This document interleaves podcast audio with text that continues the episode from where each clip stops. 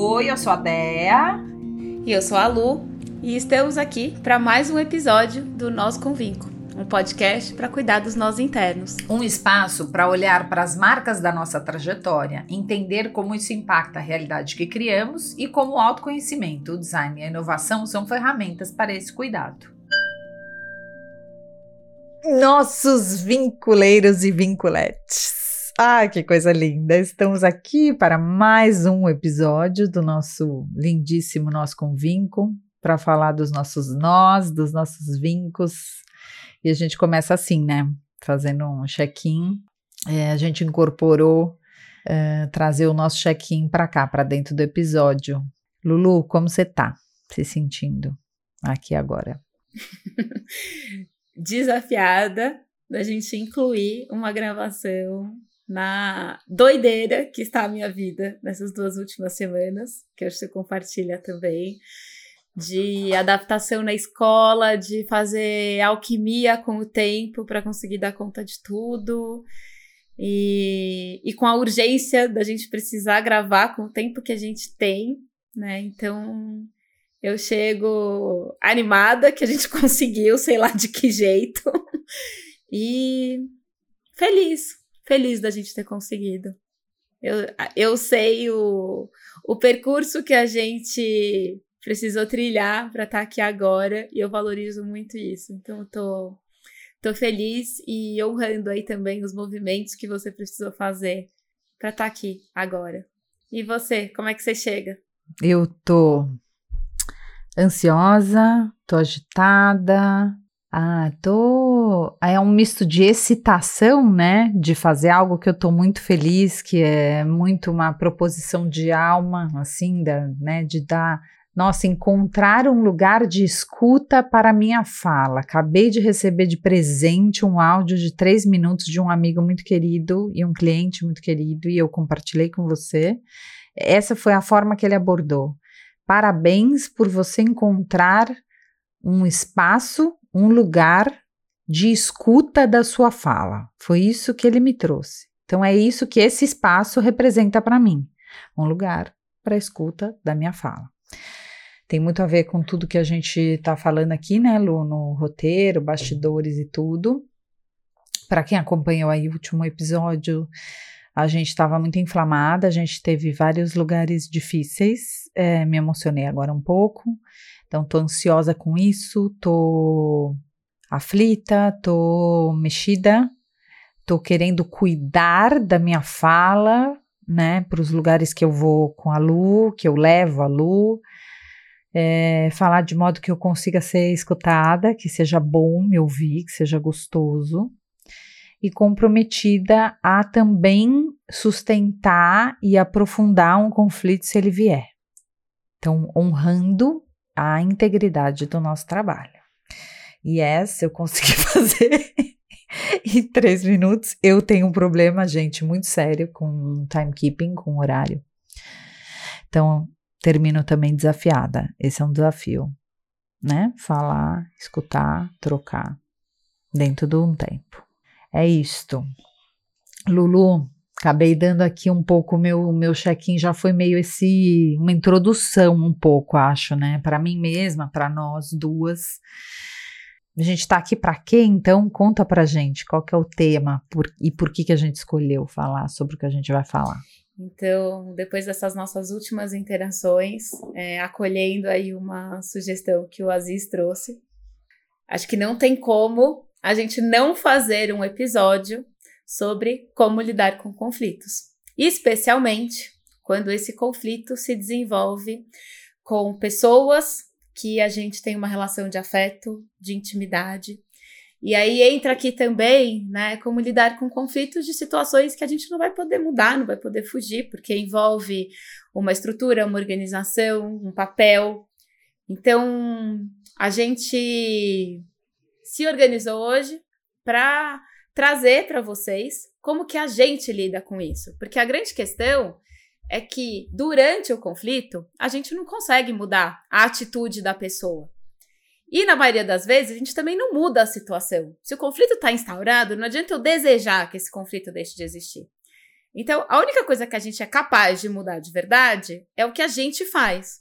Mas como que a gente faz isso se a gente também faz parte dessa história? E, e o dia seguinte? Como lidar com a ressaca que o conflito pode deixar?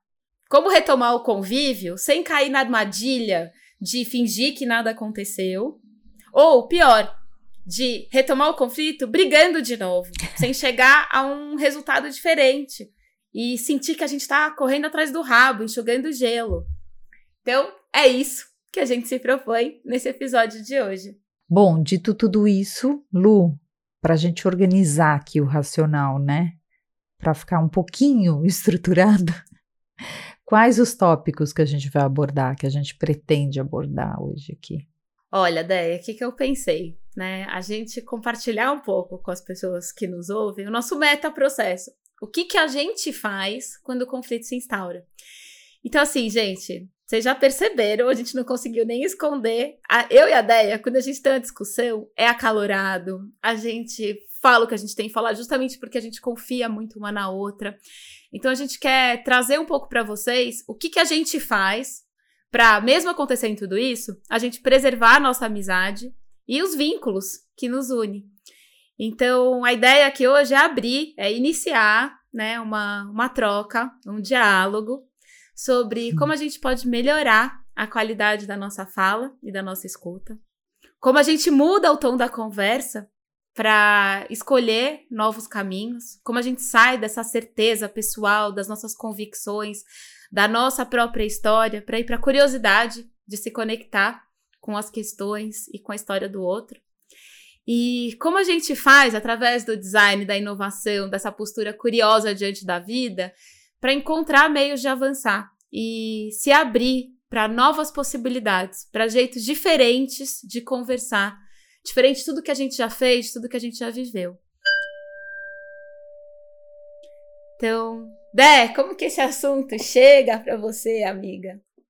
É, o que reverberou, né, para mim, eu me sinto uma privilegiada de estar tá aqui com você, podendo discutir conflito de uma maneira diferente e mais que isso poder discutir o nosso próprio conflito e a exposição dele, né? Então, eu tive vários feedbacks, né? Eu fiz questão de pessoas que ouvissem, né, o, o episódio. E é isso, é tipo assim, eu quero, eu sempre fui autêntica, Autenticidade é uma palavra que me define, transparência em excesso, né? Ter um sincericídio. Então, eu acho que aqui é um canal para a gente poder ser autêntico. E a autenticidade e a sua, como você falou, a convicção, a sua própria verdade, ela é difícil, né? De ser. Você gera conflito. Você gera conflito. Porque você coloca embate, coloca em, em xeque a crença do outro, muitas vezes, né? Então é uma discussão também sobre crença. Que falar sobre a escuta, sobre. Eu acho que a gente tem que aprender a escutar nós mesmos primeiro, né? Então, escutar o seu corpo, escutar se você tá nervosa, se você tá tensionada, se tá aflita, se tá relaxado, o, onde, onde no seu corpo tá falando coisas, né? Eu acho que é muito. Se eu não estiver conectada comigo, eu não consigo conectar com o outro. Isso faz sentido para você? Eu primeiro preciso passar por mim e ter muita atenção a mim mesma, para daí eu conseguir estar tá presente e atenta para o outro com qualidade. Super. Até porque, é, para mim, eu sei que quando eu vou para briga, eu vou para briga com todas as minhas armas, eu vou com muita força, eu vou com violência. Então, eu demoro um pouco para perceber que eu tô entrando. que aqui dentro tá efervescendo alguma coisa. Porque eu, eu fico numa crença de falar: não, tá tudo bem, vai passar, a gente vai conseguir, eu não preciso.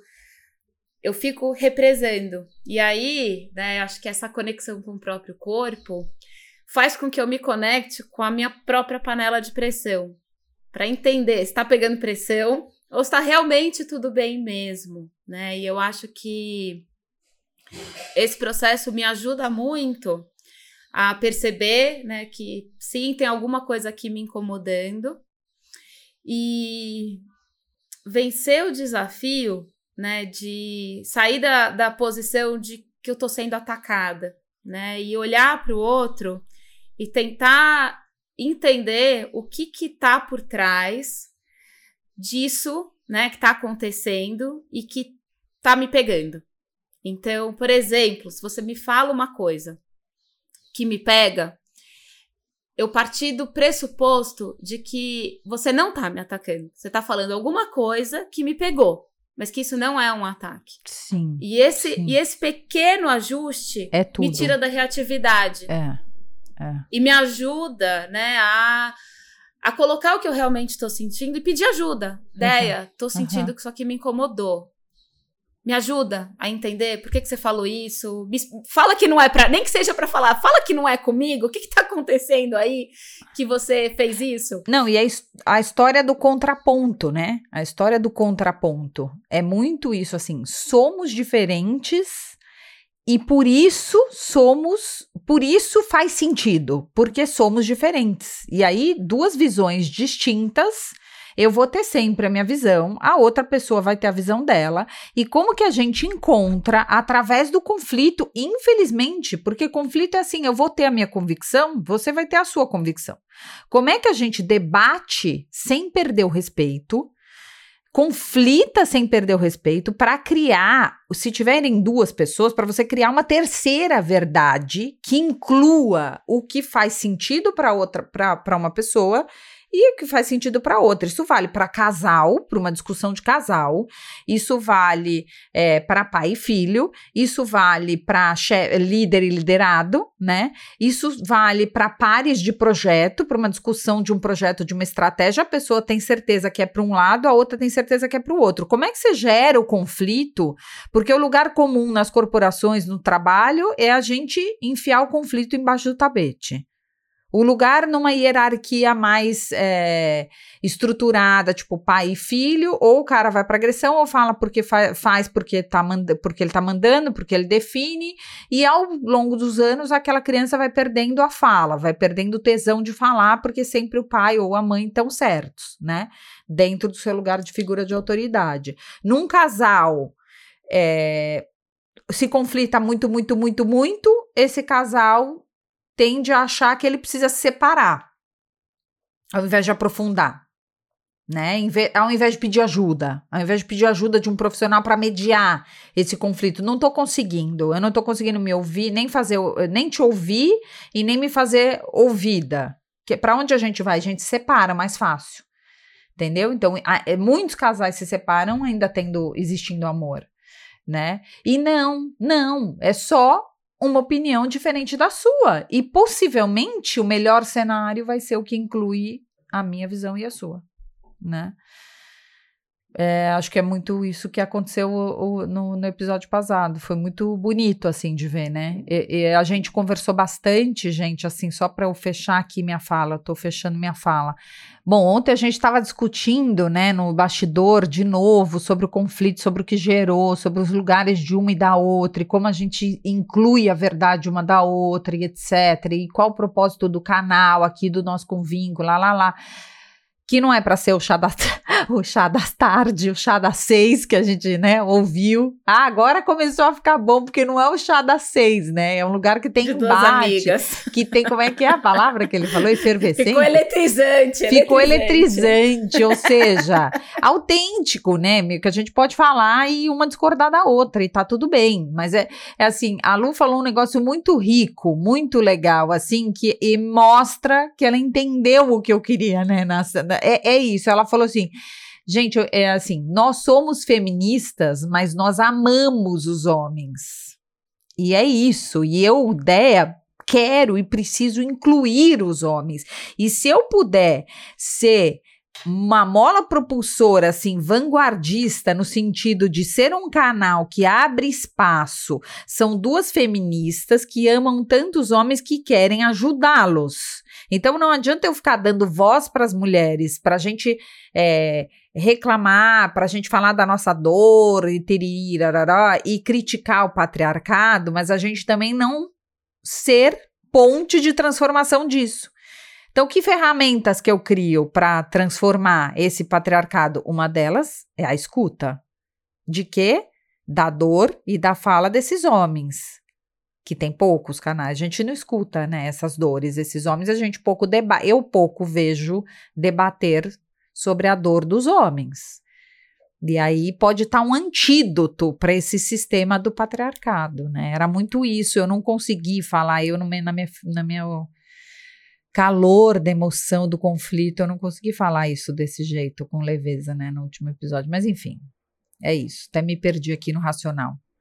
Eu estava falando dos opostos, né? Estava falando dos opostos e como a gente conflita e cria uma outra verdade. Como é que isso reverbera, Lu, para você, assim? Eu vou começar ousando discordar, porque né, a gente que conversando bom. bastante, gente, é, qual o ponto? Né? Nós duas somos mulheres, casadas, com filhos homens. Então, assim, fato que a gente tem muito amor por esse círculo, né? Mas como que a gente, ao mesmo tempo, é, acolhe esse lugar de aceitar o outro como ele é e amar o outro exatamente como ele é, com todas as coisas que ele faz, mas ao mesmo tempo é, provocar uma transformação, né? Eu sinto que, beleza, eu vou. É foi aí que eu falei, eu uso discordar. Eu vou ouvir a dor. Eu conheço as dores do meu marido. Eu sei o que que pega para ele. Mas mesmo assim, se ele ficar preso nessa dor, a gente vai ficar recriando todo um contexto que não cabe mais. E eu acho que para a gente oxigenar né, o patriarcado, a gente precisa questionar algumas práticas. A gente, então, assim, beleza, eu ouço a sua dor, eu entendo que porque você tem outros compromissos que você não tem margem para negociar, você negocia pouco aqui dentro. Entendo isso. Mas ao mesmo tempo, se a gente continuar fazendo isso, porque você confia muito na minha força, eu tô ficando muito sobrecarregada. Tá. E isso tá me machucando. Então, assim, eu acho que é encontrar, e para mim é super difícil, né? E aí onde, aonde eu me apoio para lidar com esse conflito? Para que não seja um lugar de embate diário e vá desgastando a relação, e a mesma, o mesmo racional aqui para nós duas, né? Como que a gente vai lidando com isso?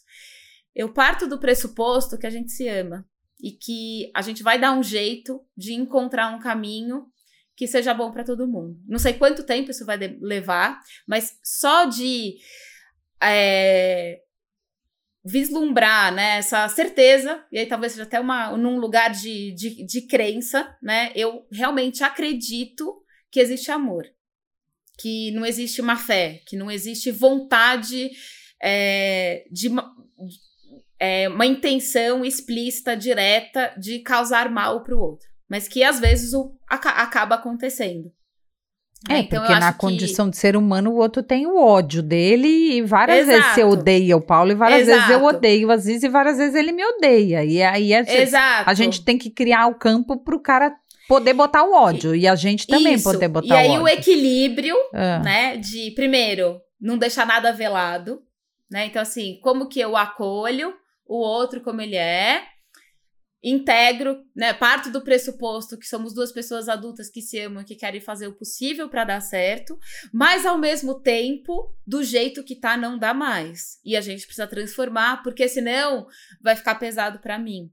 Eu acho que essa é a grande questão, né, de eu não posso, por que que a gente afirma, né, somos feministas? Porque não dá mais para fazer algumas coisas, né, perpetuar um sistema sem zelar pela igualdade. Sem restabelecer, ainda que de forma artificial, né, com o ativismo, o que é desigual. É. Né? E, e eu acho que esse é o ponto. Mas a gente pode trazer isso sem violência, sem brigar, sem colocar a relação em questão, em xeque. Então, nossa, eu adorei esse negócio. Você falou da, como é que é ainda, de forma superficial, do ativismo, do, do feminismo. Eu, eu. Artificial. É, artificial, né? É que o artificial, para mim, me levou para o superficial, meio. Faz sentido? Que superficial ou artificial? Não, é, o que eu quis dizer de artificial. Não, só para esclarecer até para quem está ouvindo a gente. O que eu chamo de artificial é que a gente tem que criar mecanismos que espontaneamente não aconteceriam. Se a gente for levar na espontaneidade, qual que é a nossa tendência? De fazer o que sempre foi feito, porque é o que as pessoas já estão acostumadas. Ah, tá. Ativista de fazer a diferença, de questionar. Isso. Então, assim, o que eu falo artificial dentro da minha, da minha casa, assim, espontaneamente, algumas coisas não vão acontecer. Então, assim, a gente vai ter que fazer um combinado. E não vai, não vai acontecer porque a pessoa não tem conhecimento e nem as ferramentas. Então, quando você fala assim, eu ouço a sua dor, de novo, a gente vai entrar no mesmo assunto que, né, assim, que, que tocou toda a coisa, que é assim. Mas a pessoa nem sabe, nem tem consciência muito da sua própria dor. De que aquilo é uma dor, né? Não, e nem sabe a dor, tá doendo, mas não sabe diagnosticar, não sabe dizer. Muito menos dizer e dar nome. E aí, quando você falou, eu ouço a sua dor, eu ia até te perguntar, você ouve com o quê? Com a fala, como é que você ouve? Você ouve a fala ou você sente essa dor? Ou com que é que com que corpos da Lucila você ouve? Certamente não é só com o corpo, com seus olhos, com a íris do ocular aí, sei lá se eu falei certo, mas é é, é isso, você, você sente de, com seus corpos etéreos, você sente com sua sensibilidade, com mil outras formas, e a gente precisa poder dar nome. E aí, para dar nome, você podia, assim, para a pessoa conseguir falar, acessar, é, sem terapeutizar, né? Porque a gente, eu já caí nessa armadilha de terapeutizar o marido. Não, a mas dor eu, do marido. Não, mas eu super caí já nessa. É, é, acho que é bem Acho comum, todas, né? né, Porque a gente se arroga do papel de que você faz esse trabalho para os seus clientes, então você vai fazer é, para o seu marido, é, por que não? E fazer para equipe também. Como a mulher vai atrás, né? É muito, né? Vai em grupo de terapia, em grupo de. É, de- é. Tem muita mulher, porque a mulher tem esse ímpeto do cuidar, que a gente Nossa, até falou no muito episódio louco. passado. É. É. muito feminino esse ímpeto do cuidado. Muito Então, louco é só- falar isso. porque- ah. E aí, como que a gente cuida, né, desse nosso ímpeto de cuidado, sem maternar, né, os nossos maridos, mas de um É, lugar de dúvida, parceria, de sem igualdade. dúvida, sem dúvida, porque aí você entrou no maternar e a gente inevitavelmente, em alguma instância, já foi pro maternar, né? E aí como é que o cara vai transar com a mãe? Não vai, Pois né? é. Então, assim, aí se a gente vai muito pro materno, então ou eu sou lá, né, o peito ambulante que dá pro meu filho, certo? Ou eu sou a mãe do meu, do meu marido, chata, que fica cuidando, que fica fazendo, que Dando fica bronca, falando. reclamando. Meu, muito difícil. Aí entra uma série de, de outros quesitos. Inevitavelmente, eu sou chata. é, e dou bronca e reclamo, mas eu, eu procuro muito como é que eu vou fazer sem ser chata e sem reclamar. Então, eu, eu tô criando ferramentas novas, assim, no diálogo, na troca. Outro dia tava o Aziz e o B brincando, super brincando, um sábado, um domingo, sei lá, e eu tava lavando louça. Aí eu fui quietinha, fiquei puta, tava puta da vida. Fui quietinha, falei, oi, tudo bom? E aí, como é que tá a brincadeira? Ah, tá bom. Falei, vocês sentem falta de eu brincar com vocês? O B, sim, os dois, sim. Eu falei, então, o que, que eu tô fazendo agora, nesse exato momento? B, na hora, trabalhando. Eu tava lavando louça. Trabalhando. Eu falei, então, só que a mamãe trabalha aqui na nossa casa? Ou a mamãe trabalha nas empresas? Ah, trabalha na SCAP e na DZN, né, mamãe? Mas também trabalha aqui em casa. Eu falei, então. Mas aí a gente tem, graças a Deus, né, uma pessoa maravilhosa que a gente trata da família, né? A gente tem a Mary, que trabalha com a gente aqui de segunda a sexta, e agora tem a Verô. E a mamãe não consegue, a mamãe ajuda, mas a mamãe não trabalha. E aí, como é que a gente vai fazer? Por que que. Aí, assim, será que eu quero estar aqui brincando com vocês? Eu quero. Mas como é que a gente vai fazer para eu conseguir estar aqui brincando? Será que vocês conseguiriam me ajudar lá naquele trabalho que não é só meu? Cara, foi uma sensibilização absurda, Lu. Eles super se sensibilizaram. Mas é óbvio, eu não consigo fazer isso todas as vezes e eu não consigo sensibilizar todas as vezes, né? Ai, gente, desculpa, eu acabo falando muito, né, do Aziz, do B, do eu, Aziz B, eu e o B. Enfim, porque é a nossa família, né? Eu não vou falar da família do vizinho. Então, enfim, é isso. Ou então falo das empresas, dos clientes sem citar nome e tal. Mas muito bem, Aziz retomou uma formação super profunda de sistêmica que ele, eh, né, a gente ama, a gente gosta, tal. Está no segundo ano, tinha parado por causa da pandemia. ele saiu assim meio uma ressaca, assim, numa bad de falar, cara, eu sou o único. Ele mandou uma foto, um print, logo que começou, falou: sou o único homem no meio de, sei lá, X, 22 mulheres. Aí ele falou, puta, meu, me cansa também, sabia? Esse ambiente assim, diz a mulher, a dor da mulher, diz a mulher, porque nós, mulheres, aí fica falando no feminino, porque caralho, eu não, eu não existo aqui, né? Porque então tem 22 mulheres e um homem, foda-se esse homem. Aí eu falei, vida, fala, já falou? Você tem que falar. É, né? Isso, cria um jeito de você falar, você se posicionar que aquilo tá, se incomoda tá te incomodando. Ah, tá, vou pensar nisso. Saiu com dor de estômago, saiu, sabe assim? Mas não é fácil, eu concordo que não é fácil. Concordo, mas assim, eu acho que tem uma coisa, né, dos homens não falar. Ah, mulher fala demais, homem não fala, né? Eu já tive várias conversas aqui, porque eu sou a que falo pra caramba no, do casal, e, e o Paulo tem que quase, pelo amor de Deus, fala, criatura, o que, que você tá sentindo, né? E aí eu acho que tem, tem um, um, um ponto aí que tem quase uma arrogância de não, eu não preciso falar.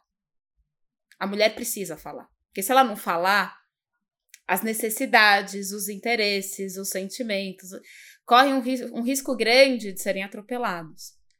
É, eu sinto que tem esse. Eu achei maravilhoso que você desafiou às vezes a falar, porque não falar também leva a gente para um lugar de. Não é óbvio que tem 20 mulheres de num curso e eu sou o é. único. E não é óbvio que para mim é muito chato esse monotema. Não, não é óbvio, fala. E às vezes a gente precisa falar o óbvio, né? E eu acho que é, estava falando um pouquinho antes, né? Da estava lá lavando louça e aí você teve presença para criativamente propor um jeito diferente de lidar com aquela raiva sem ser reclamando. E eu acho que bom, esse é o, esse é o é o jeito, né? A gente criar diante do conflito. Porque o conflito, ele vai levar a gente para onde? Para uma necessidade não atendida uma necessidade não atendida vai levar a gente para onde? Não é que nem vai levar, vai catapultar a gente para a dor da infância. Quais são as nossas principais necessidades? Aquilo que faltou para nossa criança. E aí, quando a gente vai para a dor da infância, o que, que acontece? A consciência bloqueia, né? A gente não. E sem consciência não tem criatividade. Então, eu acho que tem um ponto aí que, que é muito importante quando a gente está diante de um conflito, que é primeiro o autoconhecimento. Quais são as minhas necessidades? O que que me pega? Né? E até compartilhando aqui, né, para mim, Lucila, o que que me pega quando eu e a Déia a gente se, se estranha nas nossas conversas, nas nossas gravações? A Déia fala pra caramba, eu quero respeitar a fala dela, mas ao mesmo tempo eu vou vendo o relógio, né? O relógio é o meu algoz também. Eu vejo o relógio é, andando para frente, eu falo, que horas que eu vou ter tempo de falar? Vai ter que encerrar a gravação, eu não vou falar.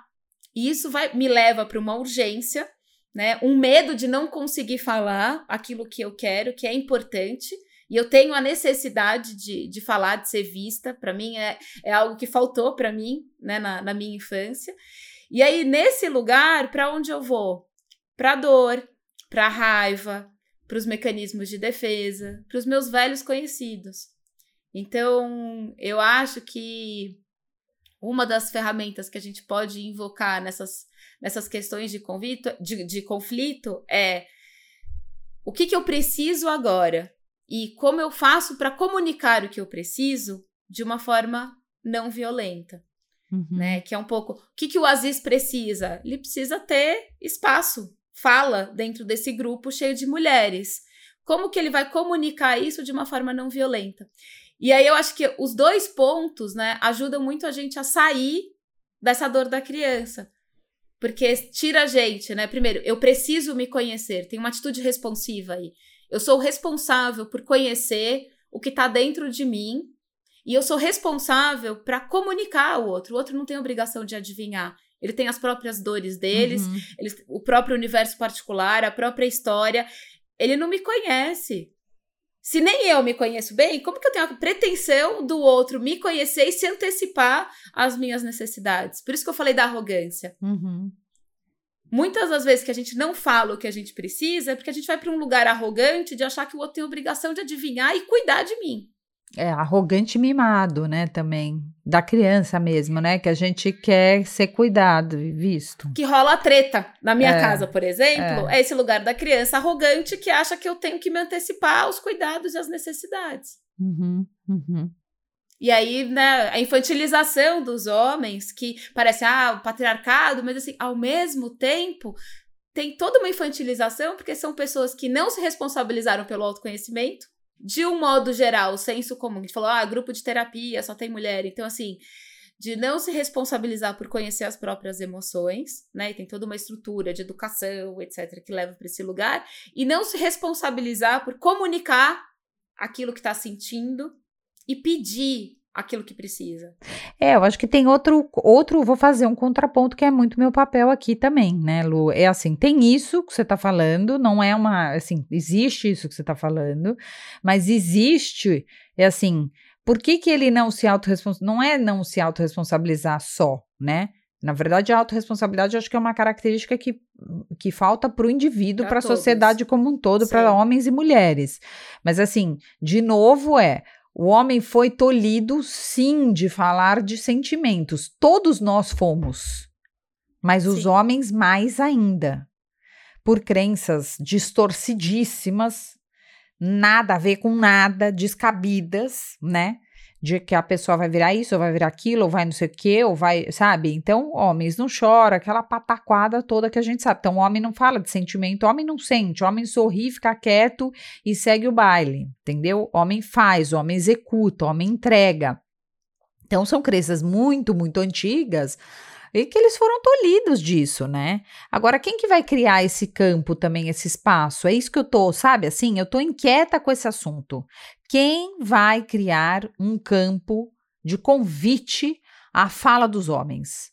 ao acolhimento do, do sentir do, de, desse masculino também, que hoje é visto, né, o algoz, o patriarcado, o masculino, o machismo, que eu odeio, sou vítima também do machismo, várias coisas, embora seja machista em várias outras coisas, mas eu acho quem, como a gente cria, como a gente encurta essa distância, entendeu? É isso que eu tento no meu pequeno mundo fazer, né? Faço isso com meu filho, faço isso com meus amigos, faço isso com meus clientes, faço isso com meu marido, faço isso com todos os homens que estão à minha volta, que é tipo, caralho, eu amo vocês, pelo amor de Deus, vamos ressignificar junto, porque eu amo os homens, né? Eu amo as mulheres, amo ser mulher, mas eu amo os homens. Então, como é que a gente acolhe isso tudo, essa. Mas independente de homem ou mulher, eu acho que uma coisa muito importante, um gatilho muito importante. Lá atrás a gente falou de máscara, né? E aí a máscara a gente falou do gatilho que é isso que está falando da infância, que te leva para um determinado, né? Então, nas estruturas dos serenos, o gatilho é o orgulho, né? Onde o cara se desconecta completamente, o gatilho é, do do amor, quando se submete, então tiver no medo, eu vou me submeto, né? Então o medo é o gatilho. O gatilho do, do, do, do poder, obstinação, né? Então, como é que eu me percebo isso? Eu acho que o corpo é uma ferramenta vital, super importante, né? Para a gente se ouvir.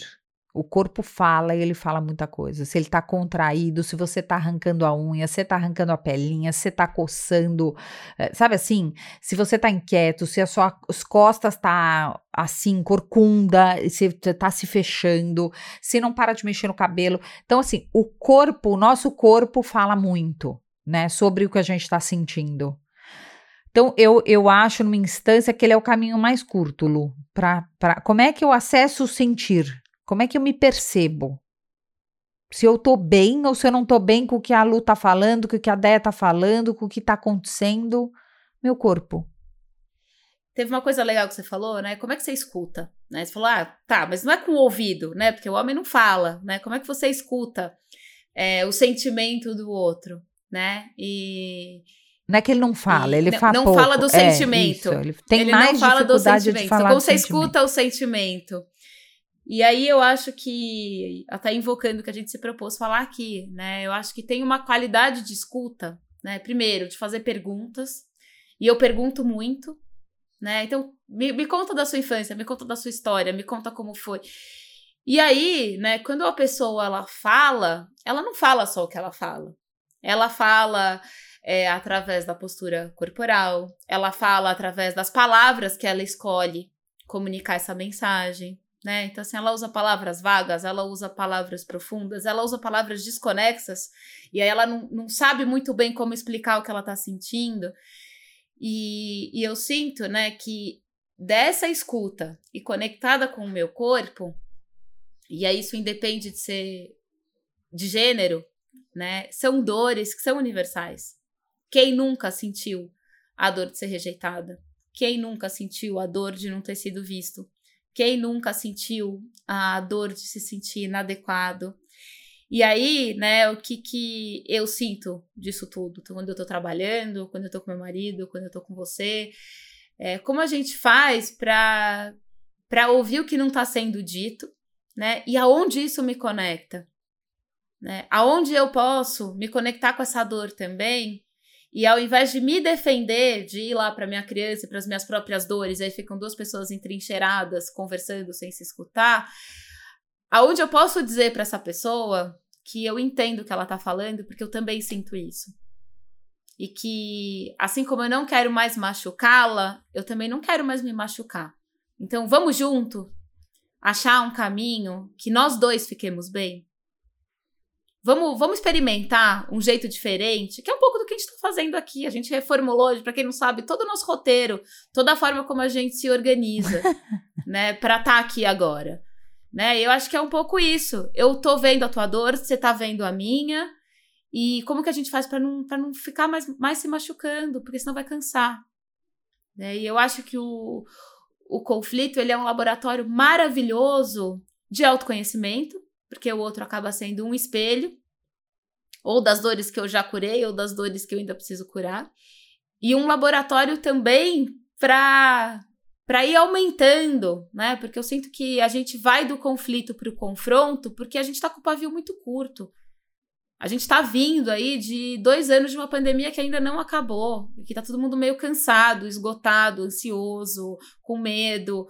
Então, assim, o conflito ele é uma, um, lugar de prática para a gente também alongar um pouco o nosso pavio e além da nossa própria dor, né? E, e dar um espaço maior para o novo, né? Ao invés de ficar caindo no mesmo buraco de brigar, parar de se falar, ficar de cara fechada, fingir que nada aconteceu. E acho que esse percurso ele é, ele é muito importante né? De ouvir, entender o que está além do que é falado, conectar aquilo que está sendo falado com, com o meu próprio repertório, né? E propor coisas diferentes.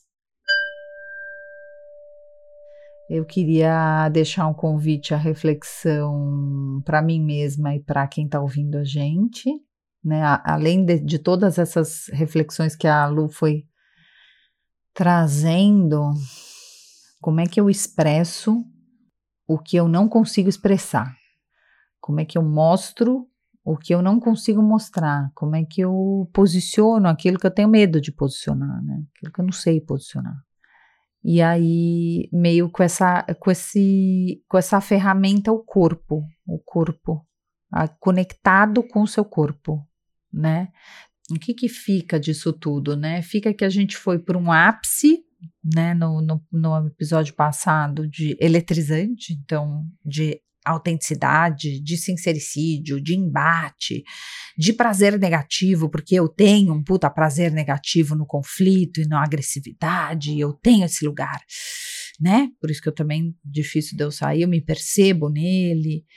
É, então, de um lugar super assim, a gente foi para um lugar super sereno e morno, que é um lugar que para mim é desconfortável, né? Eu, eu, eu, tenho desconforto com o sereno, assim, com a calma, com a harmonia absoluta. Não me vejo uma pessoa, né, nessa harmonia.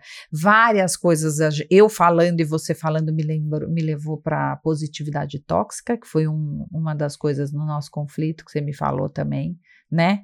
A gente precisa tomar cuidado para não ir para essa positividade tóxica. Aí a, a, TPM botou um post maravilhoso lá, te mandei no direto. Então, assim, eu tô um, uma sensação de amortecida, meu corpo. Eu ainda não entendi se eu tô amortecida ou se eu tô em harmonia. Mesmo, porque tem alguns pontos de contração. Eu tô contraída, tô tentando encontrar onde é que tá, sabe assim, tô contraída aqui. Então, tô, tem uns pontos de tensão para ver o quão autêntico e genuína eu fui aqui, né, no nosso, na nossa troca. Então, termino assim, com essa reflexão, um pouco angustiada, não sei porquê, tô emotiva, é, leve, achei que foi leve, né, foi uma troca leve, tranquila, feliz, e é isso, eu tô observando, me observando. Então, o convite fica esse, né, se as pessoas puderem se observar também, se sentir, assim, se conectar com o seu corpo. Bom, eu acho que você está tão conectada que você passou batido, que hoje é o lançamento do nosso quadro Desatando Nós ou Passando o Vinco. E você deixou uma dica preciosa, né, pro que é esse quadro, pessoal, é o quadro que a gente dá dica, insight dos nós, né, que de como desatar esses nós, né? Então, é, a Déia acabou trazendo, né, dessa conexão com o corpo, a dica dela do desatando nós ou passando vinco. E eu vou deixar aqui a minha, que é um, um trecho, né, de um livro que fala sobre comunicação. A minha tia-avó me ensinou que quando você está tricotando e os fios ficam emaranhados, não se deve tentar desfazer o nó, procurando soltar apenas um fio. Cada fio se encontra em uma relação complexa com os outros, e tentar resolver o problema, extraindo um pedaço, provavelmente apertará o nó e tornará ainda mais difícil desfazê-lo. Que lindo! Então, eu acho que talvez, né, esse essa sensação de não entender o que está acontecendo, né? Assim, não sei se eu estou amortecida, se eu estou me habituando à harmonia, à calma, ela ela é muito legítima, porque a gente não é educado a pensar no conflito considerando todas as variáveis. Né? A gente é ensinado a pensar no conflito com a preocupação de ter que cuidar só do nosso lado, porque a gente não confia que o outro vai cuidar do meu nó, né? E eu acho que uma das coisas mais legais da gente estar aqui juntas é, é a gente se abrir para confiar na generosidade, no cuidado, no olhar, na escuta, na fala de cada uma. E, e é um lugar diferente, né? Então, eu acho que tudo que é diferente provoca a gente a se habituar, né? O nosso default, ele não está habituado à calmaria. O nosso cérebro, né? A neurociência traz um pouco disso, que a gente tem um cérebro de luta, fuga e paralisia. A gente não, a gente fica meio sem saber o que fazer quando tá tudo bem, né? E aí a gente força o tá tudo bem, que aí é onde eu fico pé da vida, né? Que é essa positividade tóxica. Então assim, ser positivo, mas sem fingir que tá tudo bem, né? Eu acho que esse é o, é o nosso desafio, né? Não fingir que tá tudo bem e quando tá tudo bem, relaxar nesse lugar e ficar em paz com isso. É, não, esse fingir eu... que, não, tá, que tá tudo bem, eu não tenho. Graças a Deus eu não, não tenho. Não, não, não né? tô falando, a, nem a... tô falando de você. Ah. Tô falando, né, porque também ficou esse lugar de que a gente medicaliza tudo, a, a gente tem que estar tá bem, a gente tem que estar tá saudável, a gente tem que estar, tá, tem que estar, tá, tem que, tem que, tem, tem que, tem que, tem que, tem e isso é muito tóxico, né? Então, eu saio é, em paz, né? Eu acho que o meu potinho de ouro, ele tem a serenidade. E quando eu não preciso fingir serenidade, é, eu sinto a serenidade, eu fico bem, né? Então eu saio calma, em paz, feliz que a gente foi suficiente, que a gente conseguiu gravar um episódio com o tempo que a gente tinha e do jeito que a gente. Isso dá um senso de abundância gigante, né? É se contentar com o que a gente tem. Então eu saio contente desse nosso encontro. Que delícia. Que delícia. Eu saio grata também, né? Grata, grata, grata. Eu vou, você parece, parece arrogante tal que eu vou fazer, mas eu vou sair grata a mim mesma por ter puxado todo esse movimento, né? De de estar tá aqui, da gente estar aqui por ter feito o convite. Eu, eu quero me agradecer pela minha coragem. Eu quero te agradecer por, de novo, e quantas vezes eu senti de te agradecer por acreditar, né? Por estar aqui muito presente, inteira, com tudo que tem no pacote. Ah, e agradecer as pessoas que ouvirem, né? Se ouvirem até aqui. Ai, e que, que isso que tá faça, gente, que isso faça de diferença. episódios de é, muita autenticidade. É, que isso faça diferença na vida das pessoas. Enfim, como a gente sempre diz, acho que a gente tem um episódio, né?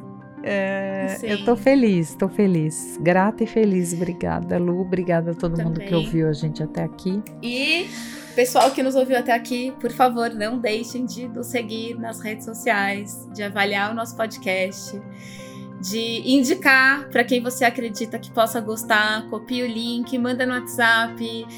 É, e por favor, responda a nossa enquete lá no Spotify, logo depois de ouvir o nosso episódio. Obrigada para você que ficou com a gente até o final e também para nossa equipe que viabiliza a realização de cada um dos nossos episódios. Então, produção e edição da Almeidinha, direção de arte do Danilo Neves, roteiro Lucila Lobo e Andréa Gomes Constantino. Até a próxima! Até a próxima!